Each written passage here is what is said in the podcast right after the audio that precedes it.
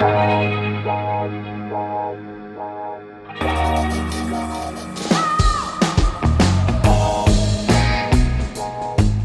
à lire, un podcast de Bernard Poirette.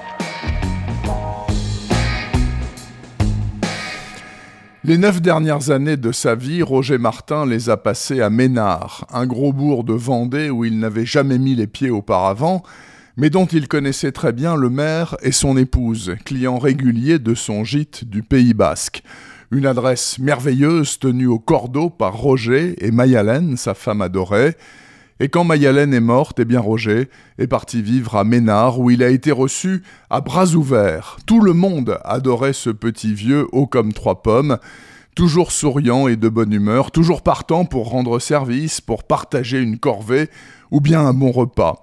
Roger Martin faisait donc l'unanimité jusqu'à la chambre funéraire pleine comme un œuf le jour de ses obsèques à plus de 70 ans, et jusqu'à ce que Pierre, le neveu de Roger, prennent à part le maire et son épouse. Roger ne vous a rien dit, rien d'extraordinaire.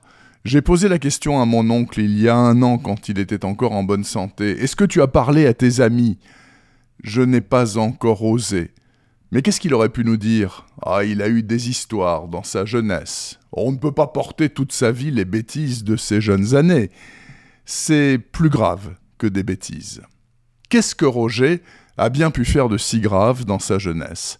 Si je vous dis qu'en 1942, il a 17 ans et habite en Charente, pas très loin d'Angoulême avec sa famille, si je vous rappelle que le 11 novembre 1942, les Allemands envahissent la zone libre, alors vous imaginez sans peine ce qu'on peut reprocher à Roger Martin 60 ans plus tard. Mais tout ce que vous pouvez imaginer est en deçà de la réalité, qui est bien pire encore, car Roger Martin était une ordure majuscule comme on n'en rencontre pas deux dans sa vie, un déchet humain justement condamné à mort à la libération, et gracié car mineur au moment de ses crimes.